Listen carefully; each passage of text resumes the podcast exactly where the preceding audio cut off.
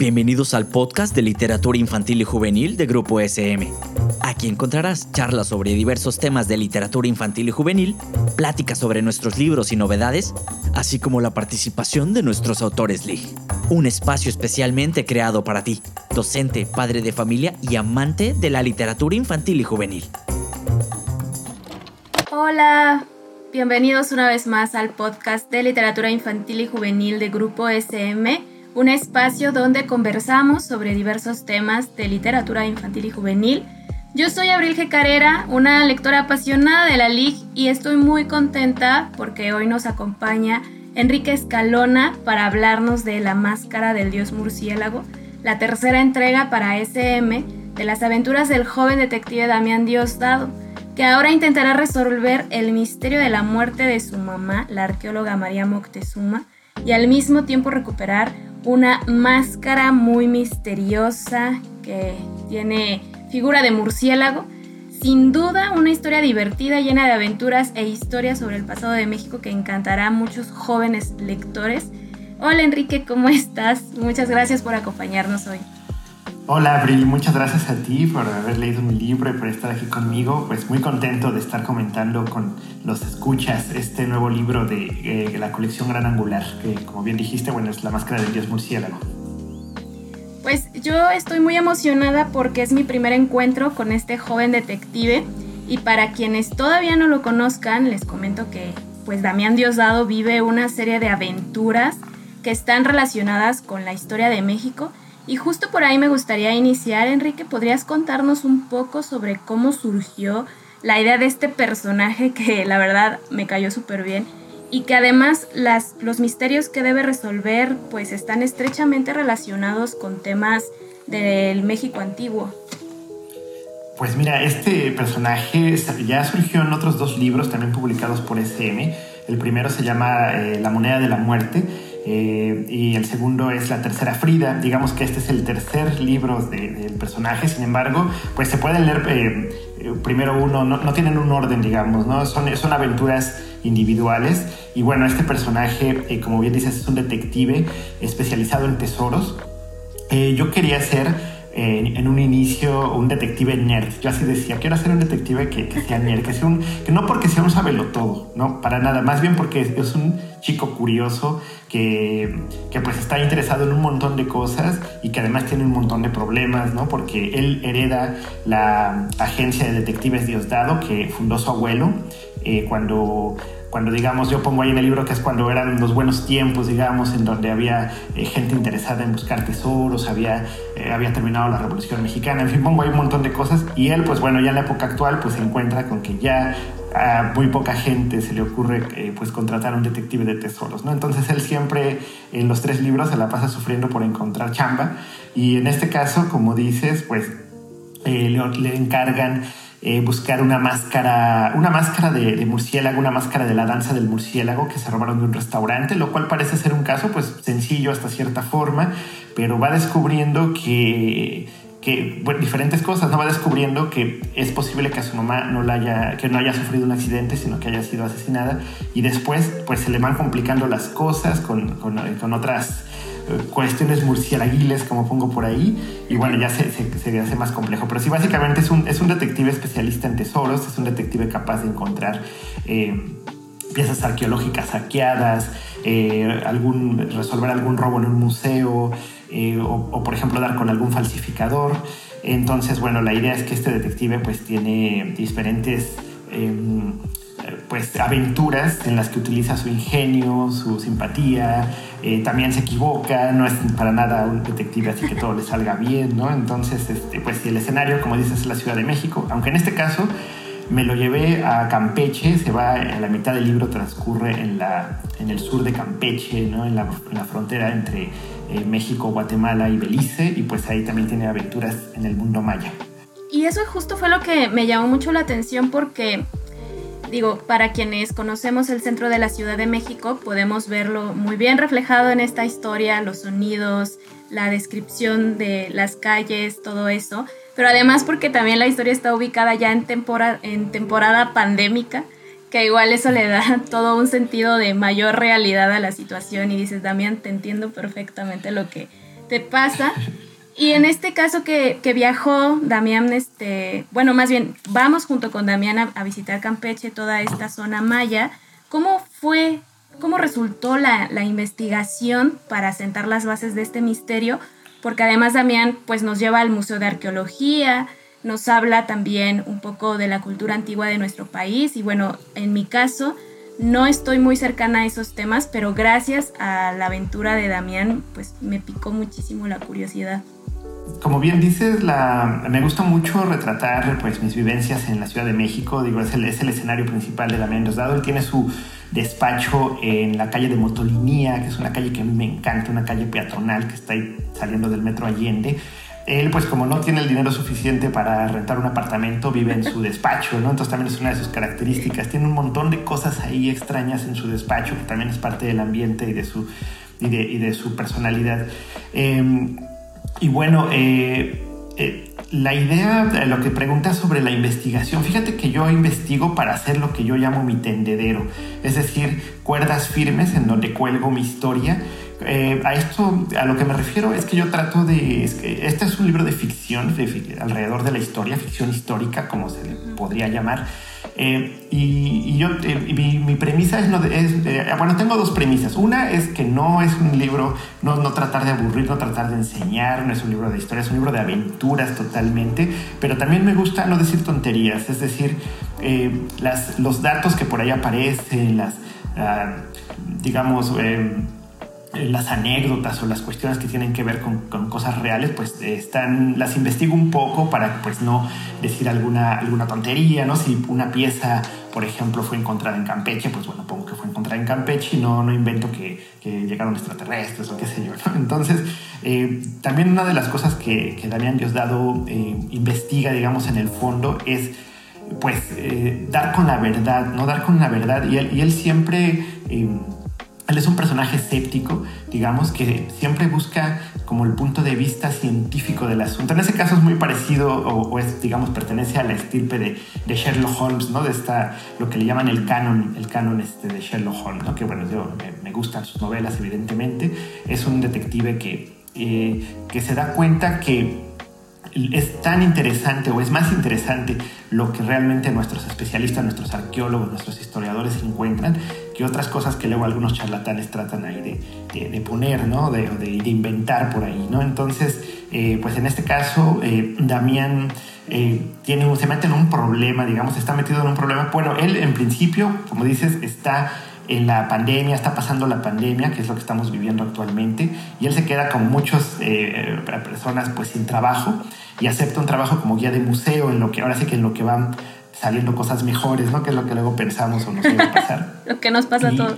Estando en este, en este museo, eh, trabajando en el Museo de, Arqueología, ni más ni menos, ¿no? Está trabajando eh, como, como, un guía eventual en el Museo de Arqueología de, de, la Ciudad de México, Museo Nacional de Arqueología más bien, pues pues empieza ahí, digamos, a desarrollarse una aventura, ¿no? Empieza, eh, le cae este trabajo, después empiezan a complicar las cosas y de tal forma que él eh, pues decide ir a Campeche para, para eh, pues resolver, para seguir resolviendo su caso lo que inicia como algo muy sencillo pues se va complicando y lo que lo motiva a nivel personal, que es algo que me gusta mucho hacer con, con los tres libros lo he hecho, es que el, el, detective no sea únicamente como alguien a quien contrataron y resuelve un caso y listo, ¿no? sino más bien se involucra emocionalmente. En el primer libro, por ejemplo, la, eh, él se involucra mucho con una historia que, que, que, tiene que ver con su abuelo. En el segundo, pues va a buscar a su papá. Eh, y en este tercero, pues eh, uno de los más importantes para mí, que era eh, recordar a su mamá. Su mamá es, se, llama, se llamaba María Moctezuma, una arqueóloga que falleció en un accidente aéreo en Campeche. De hecho, eso se menciona incluso desde el primer libro. Y pues él descubre en un archivo que una hoja que perteneció al cuaderno de apuntes de su mamá, que le hace sospechar que su mamá realmente quizá no, no fue, este, no tuvo un accidente, ¿no? Entonces, pues eh, con estas piezas, digamos, uniendo estas piezas, pues construyo una, una, ficción, construyo, trato de construir algo divertido, lleno de aventuras, ¿no? Este, sin, sin un afán así de dar una clase de historia, pero finalmente pues trato de sacar algunas pepitas por ahí que nos hacen ver que también hay cosas en la historia que son súper divertidas. Sí, si algo tiene tu libro es que es muy divertido, es muy adictivo. De repente nos... bueno, Damián se tiene que enfrentar a este misterio, a esta espinita de que sí habrá muerto su mamá de la manera en que le dijeron eso. Y sin saberlo ya estamos inmiscuidos como él en toda la, la trama alrededor. Y esto es una característica de la novela negra que a mí me pareció brillante, porque aunque hay muchos escritores de novela negra en nuestro país, no hay mucho realmente dirigido a jóvenes, ¿no? O sea, Damián para empezar es muy joven, tiene 20 años. Y esto también puede alentar a muchos jóvenes a escribir novela negra. En ese caso, ¿qué historias y autores a ti te alentaron a sumergirte dentro de este género? Sí, tienes toda la razón. Yo creo que la parte negra, digamos, de mi novela es una, eh, pues es una novela de detectives con, eh, con, algunos tintes, digamos, unos toques de novela negra que tienen más, que tienen, están presentes, digamos, en las razones que tienen los enemigos de Damián para hacer lo que hacen. Eh, ellos, bueno, no solo son capaces de matar a su mamá, sino también de, son gente que desdeña la verdad, que opaca el trabajo de científicos, de las hombres y las mujeres que han excavado literalmente con sus manos los restos arqueológicos que, en este caso, bueno, se dedica a la arqueología. Eh, bueno, tengo que decir que, por ejemplo, el primer libro, el de la moneda de la muerte, se enfoca en la numismática, se enfoca en buscar una moneda extraña. El segundo se enfoca en el arte, en la pintura, en una pintura perdida de Frida. Y en este eh, se enfoca en la arqueología. Lo digo para que no crean que todos son de arqueología. Este sí, en este me metí más en arqueología, lo cual me parece que la arqueología es una cosa increíble, ¿no? Tenemos ahí tantísimas cosas en México. Y la novela negra, pues digamos, se me permite tener como una, una especie de... Mm, como de temática, de, ambientes, ¿no? De, de personalidades eh, pues oscuras en los, en los, en los, en los antagonistas de, Damián, ¿no? Porque, bueno, ahí siempre a mí yo me divierto muchísimo haciéndole sus, sus, villanos, ya, bueno, en los otros libros hay otro tipo de villanos, pero en este caso, eh, pues hay, unas, hay, un, hay un personaje, eh, pues que es, un charlatán, digamos, como estos que abundan por ahí eh, actualmente, que, que, digamos, em, inventa, un, inventa una especie de secta, ¿no? Digamos así, si, uno se pone a pensar en lo que está detrás de los villanos, me parece que hay bastante oscuridad, ¿no? Hay bastantes pues, asuntos que tienen que ver con la novela negra, eh, porque pues si, eh, si, lo pensamos, hay muchísimo, estamos en una época como de, en donde cualquier cosa, cualquier mentira se puede convertir en algo pues que se repite, que, que la, verdad se, desvirtúa, ¿no? Estamos rodeados de un montón de rumores. Eh, ya lo estamos viendo, por ejemplo, con las vacunas y con el COVID, toda la desinformación. Entonces yo quería tratar este tema, ¿no? Donde a través de la, de la arqueología, eh, pues ponían en evidencia todo lo que, a lo que estamos expuestos y, la importancia que tiene en saber discernir eh, de dónde tomamos la información. Por ejemplo, en este caso, los enemigos de Damián Diosdado son unos personajes que eh, se aprovecharon de este asunto en el 2012, no sé si te acuerdas, que estaba este asunto de que se iba a acabar el mundo, del fin del, del fin del mundo maya.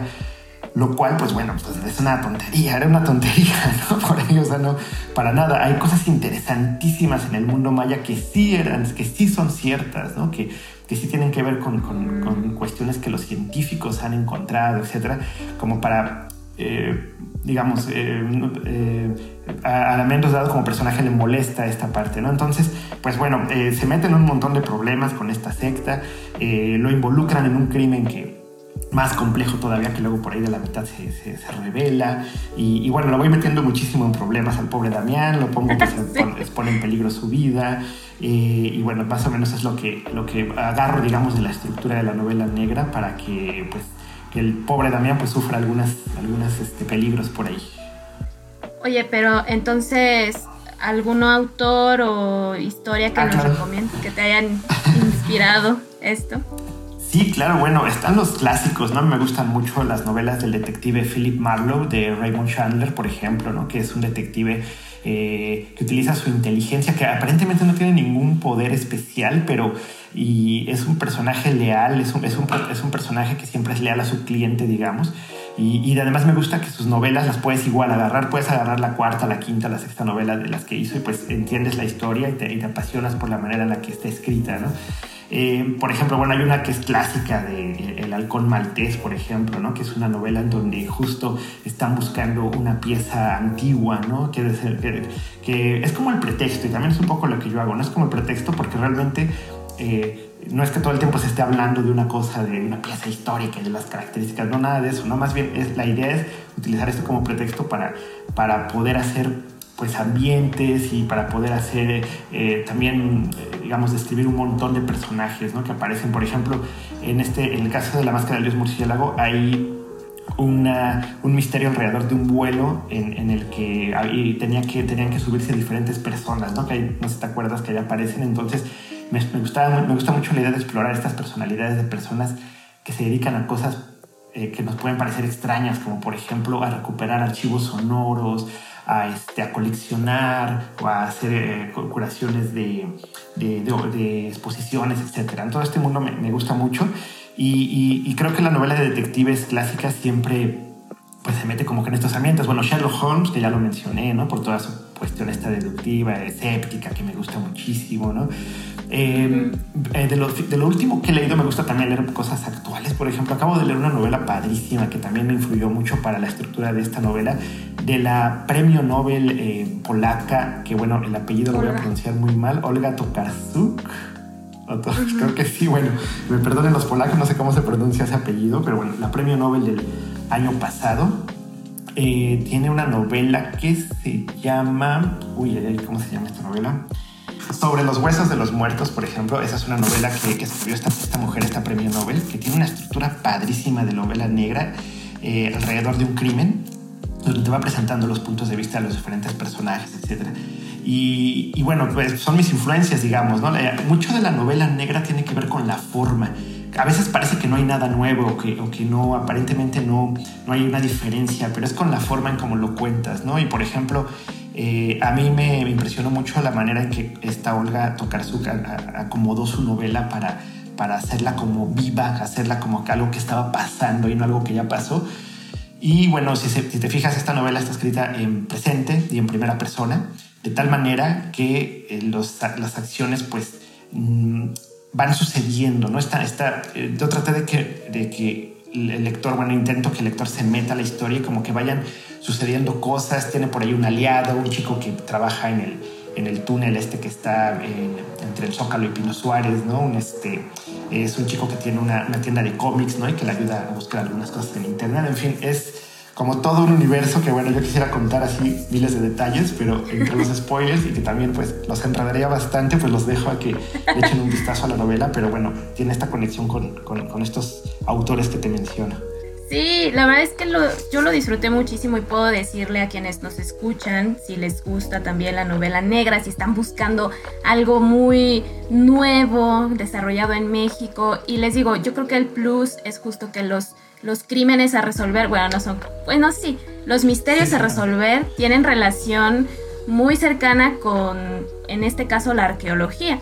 Y algo que ya mencionabas, bueno, que hemos estado mencionando, es que esta es la tercera entrega en realidad de las aventuras de Damián Diosdado. Los otros dos libros, como ya lo mencionó también Enrique, uno eh, se enfoca en la numismática, el otro en el arte y la pintura. Y yo tengo entendido que en un principio tú no imaginaste como este universo de aventuras de Damián, pero ahora podríamos incluso considerarlo como parte de una saga juvenil. En ese caso, ¿qué piensas sobre esto de que las aventuras de Damián Diosdado puedan estar consideradas como parte de una saga? Y en general, ¿cuál es tu impresión de las sagas para acercar a jóvenes lectores?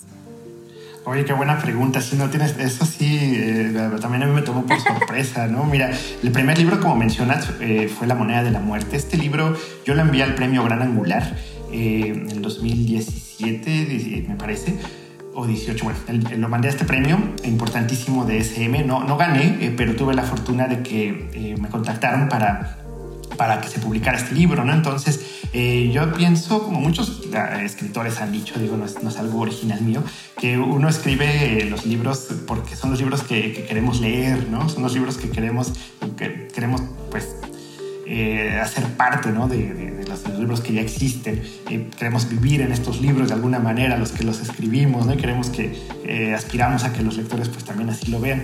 Y en el, en el primer caso, pues yo quería hacer una novela eh, numismática, una novela, o una novela numismática, ¿qué es eso? No, eso no existe, a lo mejor sí, pero bueno, quizá por ahí anda alguna. Y juvenil, ¿no? Una novela que tuviera un personaje juvenil, un personaje este, eh, pues con estas características que ya les conté. Y entonces pues se lanza a buscar una moneda que realmente existió, que fue una moneda que mandó a acuñar Pancho Villa con una leyenda de muerte que decía muera muerte. Y bueno, hay un montón de historias ahí alrededor de, de, esta novela que aprovecho en el libro. Y sí, como bien dices, no, no, pues yo, yo eché, ahora sí que eché toda la carne al asador en ese libro, pensando que pues era como eh, algo muy, muy, muy, muy, alocado, quizá algo, eh, eh, pues yo nunca la eh, no, no, había visto, digamos, que, se ocupara la numismática. Yo soy un nerd de la numismática. Desde los ocho años tengo mi colección de monedas y yo creo que muchos chicos y chicas también lo son, pero no es necesario tampoco este, que, que la gente sea un numismático para disfrutar. Por eso ocupo la estructura de la novela negra y de la novela policíaca, ¿no? Para que encuentren ahí algo, algo interesante. Y pues lo que sucedió fue que la verdad, eh, eh, bueno, lo creo que esta novela, la, moneda de la muerte, le fue bastante bien. Empezó a haber un montón de gente en YouTube que subía capítulos o que las leía, o chicos en las escuelas, pero no solo eh, jóvenes, también adultos, ¿no? Que de repente me contactaron de la Sociedad Numismática de México a que les platicara del libro, ¿no? O por ejemplo, de repente me tocó una cosa también increíble en una escuela donde me fui a otro evento, fui a otra cosa totalmente diferente de otra editorial incluso y me dijeron, oye, puedes hablar con los alumnos que leyeron La moneda de la muerte y de repente me encontré en un auditorio lleno de chicos y chicas preguntándome cosas, ¿no? Sobre y, diciéndome pues que les había encantado y que querían este, que, que, hubiera otra aventura. Y fue, me acuerdo que yo fue en esos momentos que yo me empecé a plantear porque de verdad no me lo había planteado. Y tuve la fortuna de que eh, Mónica Romero, la, editora de SM, que bueno, me ha apoyado siempre, y me dijo, bueno, vamos a hacer una segunda aventura y fue eh, la tercera Frida. Este libro no ha tenido tanta vida como La moneda de la muerte porque le tocó toda la pandemia, ¿no? Pero también ahí anda, ahí anda, este, y bueno, también he recibido este, mucha retroalimentación de los lectores, también este es otro, ahí pues tratamos de una pintura que también igual otra cosa que sí, eh, me gusta trabajar con cosas reales y bueno, darles utilizarla. ¿no? En este caso, en la tercera Frida, la, la eh, ella, ella perdió una pintura, tiene una pintura que de verdad, eh, eh, de verdad se, se, perdió. La pintura más grande y más importante para ella que, que, pintó está perdida. O sea, imagínate si un día aparece, va a ser una, una locura, ¿no? Entonces, pues hay una falsificado, hay un, pues alguien vivillo dice, bueno, como está perdida, pues la voy a falsificar y la voy a vender por ahí, ¿no? Entonces ahí, de ahí parte la historia. Y entonces, pues bueno, ya después llegamos a esta tercera, que como dices, ya pues podría decirse que se está convirtiendo en una especie de saga. Eh, por el momento no hay más planes más que llegar hasta este tercer libro, ya veremos cómo le va. Espero que a los lectores les guste. Y, lo que me preguntas también la otra parte de que si, ¿qué opino de las sagas? Pues la verdad me parece muy... Eh, bueno, yo admiro muchísimo a los escritores que se dan a la tarea de invertir tantos años, porque son años literalmente de su trabajo, para desarrollar estas sagas, ¿no? Para hacer tres, cinco, seis libros, ¿no? Y bueno, pues tenemos, eh, por ejemplo, Mundo Umbrío de Alfonso Sandoval, tenemos las sagas que ha hecho también eh, eh, Toño Malpica, en fin, ¿no? Bueno, hay, hay cosas increíbles en México que, que, pues, me parece que es una buena forma de conectarse con los lectores jóvenes, los lectores y las lectoras, que además creo que debemos de considerar que la edad que digamos una edad adolescente o, ser joven eh, como lector, pues es una edad ideal, no tienes el tiempo, tienes este, yo creo que también una disposición cerebral mucho más abierta eh, y, pues bastante inteligente, crítica, etcétera y te formas como lector en esa época y pues bueno, creo que eh, yo ya quisiera tener el tiempo, por ejemplo, para que, luego vean los lectores jóvenes para leer tantísimos libros de, tan, de tantas páginas, ¿no? Y este y sí, no, pues la, verdad es que es una forma increíble. Además, bueno, también es padrísimo ver a la gente ya un poco más grande, digamos, ya de 30 años, etcétera, que pertenecen a una generación que leyó una saga, ¿no? Cuando, era, cuando eran adolescentes.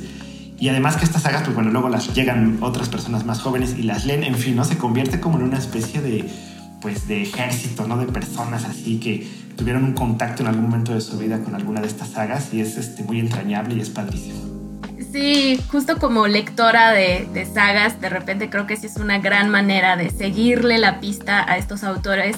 Más bien, es una manera de seguirle la pista a estos personajes que tanto nos han regalado con sus aventuras y yo veo a Damián Diosdado como en este rubro de, aventuras em, en la literatura mexicana, que la verdad están súper geniales.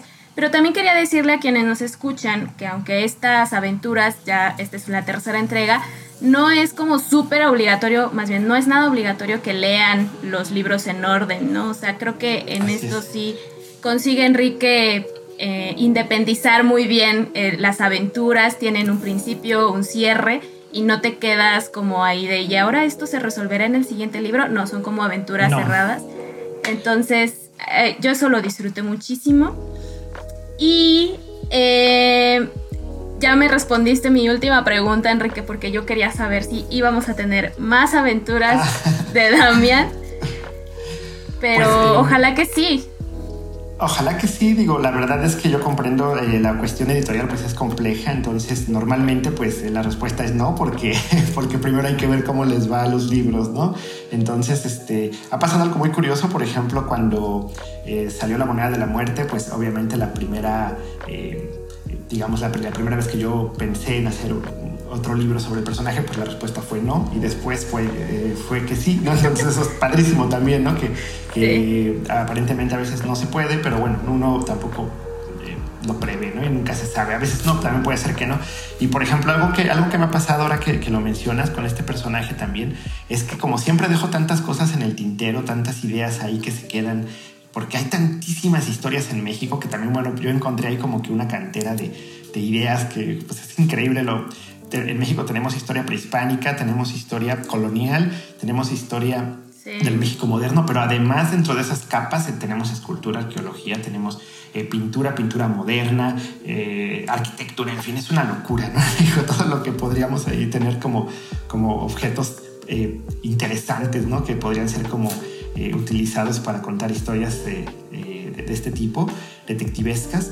Y eh, pues lo, fíjate que lo que pienso hacer, pero bueno, no sé si, se va a publicar en algún momento, pero por lo pronto es la idea es hacer más bien aventuras más pequeñas, es decir, hacer cuentos.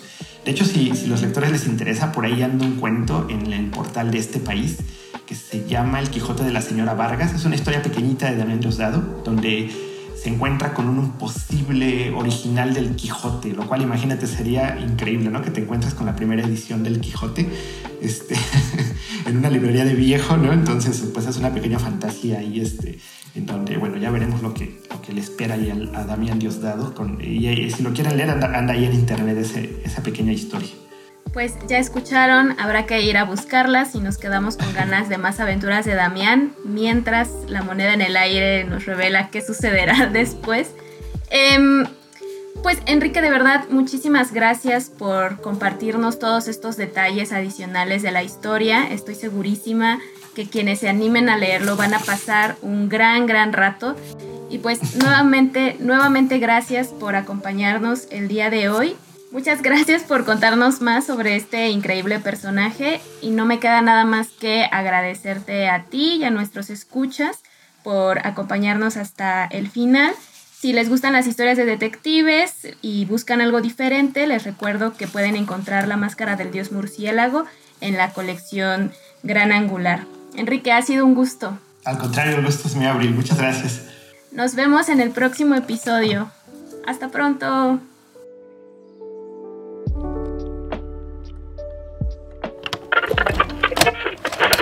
Esto fue un podcast producido por Grupo SM. No olvides suscribirte al programa para que no te pierdas ninguno de los episodios. Síguenos en nuestras redes sociales y nos vemos en la siguiente ocasión.